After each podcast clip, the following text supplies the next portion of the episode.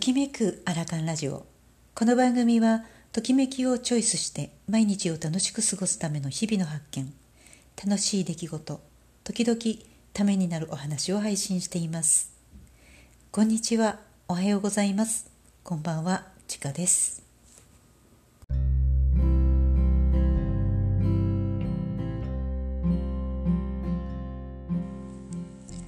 今日のテーマは自分らしく生きがいを求める臨終期というお話をしていきます。芸能界で石橋貴明さんと鈴木保奈美さん夫婦が離婚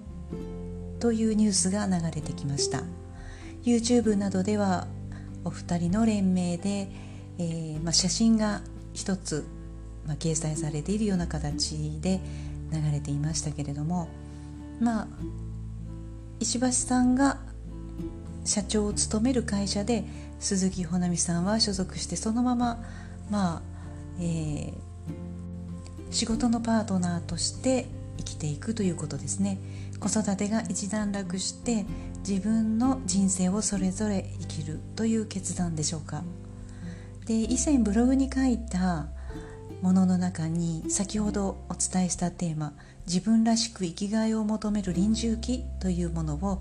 書いていたので、えそれを少し今日は取り上げていきたいと思います。五木ひろゆき著臨終期に見る人生のクライマックス。古代インドでの4つに区切られた人生。学生期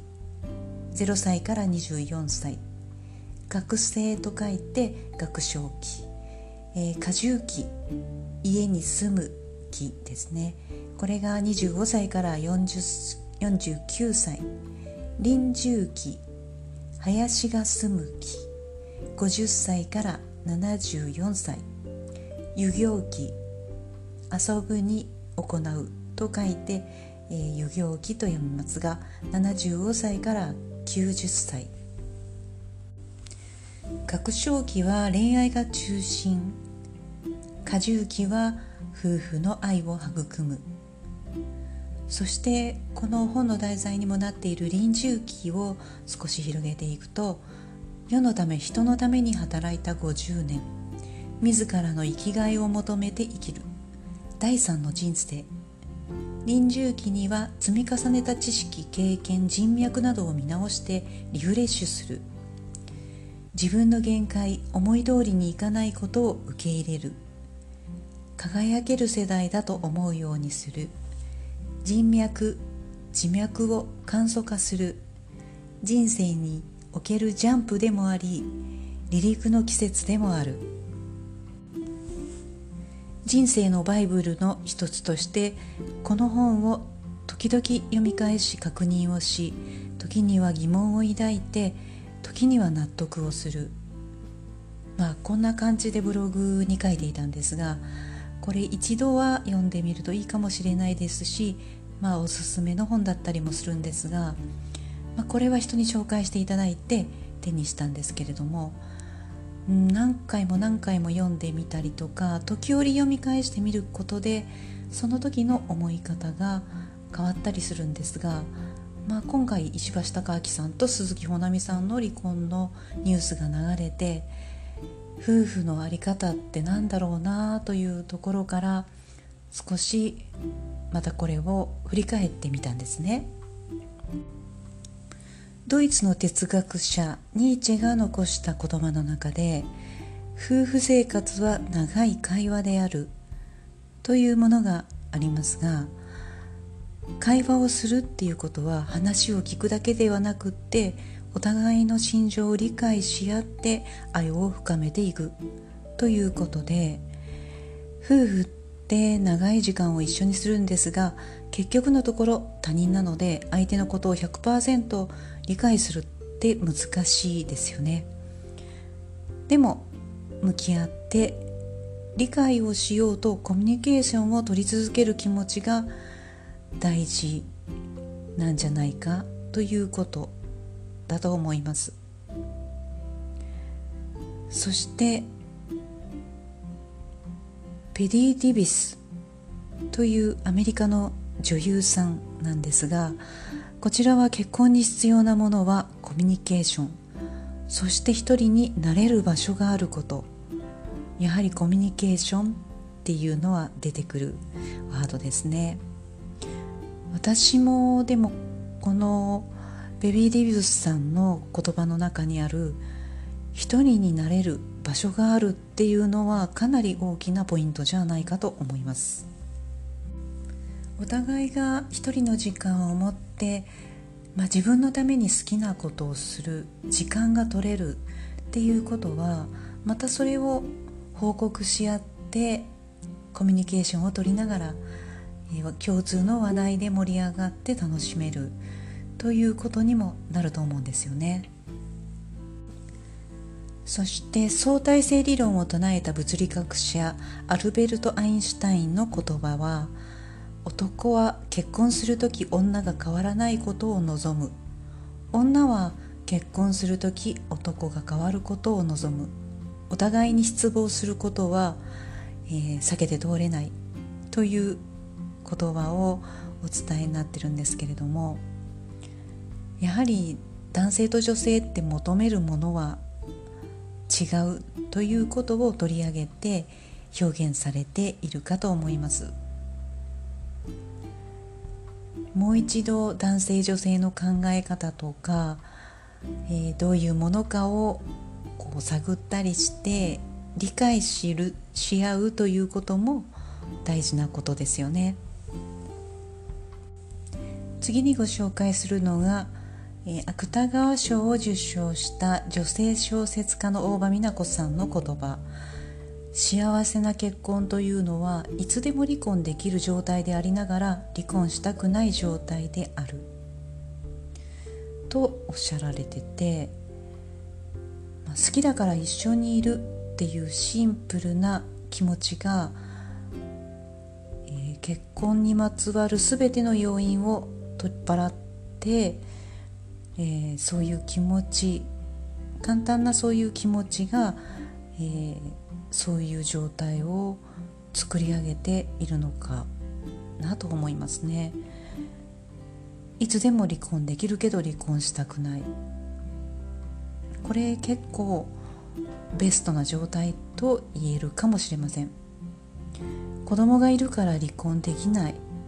一人だと経済的に不安があるから一緒にいる。ということではなくってまあこのいつもきっと紙切れ1枚のことなんですけれどもこの危機感でありこれがまあ少し心の拠り所だったりもする時もあるかもしれませんがそういう状態であるという感覚を自分の心の中に持っているということは大切なことなのかもしれません。いろんな統計を見てみてもまあ、今の若い世代のご夫婦や私たちぐらいの世代のご夫婦などいろいろ考え方が違ってきたりとか価値観も違うでしょうし今ある事象によって変化もあったりすると思うんですね。でやはりコーチングなんかを学んでいた時にそれを学ぶことによって思考が変わって、まあ、家族やご主人奥様への気持ちに変化が生じてうーんやはり自分が変わることで相手の見方相手も変わる変化する。というようなことも起きるかと思いますね。自分を大事にすることも大事。自分に気づくことも大事。その目線で相手を見ると相手もおのずと変わってきたりとかするのかなと思います。まあこれは正解ってないと思うんですけれどもうーん今回の石橋貴明さんや鈴木保奈美さんのようにそれぞれがまあ独立してというか自分の人生を歩むに際してもまあ心配のない状態があったでしょうし、一つの、まあ、子育てまでの段階を経て下した決断なんだろうなと思います。夫婦の形って本当にいろいろありますけれどもやはり最後まで、まあ、添い遂げたらそれが一番いいのかもしれませんしそれぞれ人としてそれぞれの相手のことを考えるがゆえに一人で生きていくという決断をするということもありなのかもしれませんね。皆さんはそれに対してどんな考えをお持ちですか？うんいろいろきっと今のその年齢ですとか夫婦関係ですとかいろんな環境によっても違ってくると思いますし、まあ、でもやはり自分のことを考える時間があるできる。そしてそれに向き合っていくことができる。決してこうご主人だけのためとかお子様だけのためじゃなくって自分のために使える時間があるっていうのは大事な気がします。今日のテーマは自分らしく生きがいを求める臨終期というテーマでお話をしてみました。今日写真にアップしたものなんですが、えー、先日の、まあ、マルシェの中で購入させていただいたカードや手帳を入れるケースなんですがこれ畳のへり畳屋さんが出品してらっしゃって畳のへりで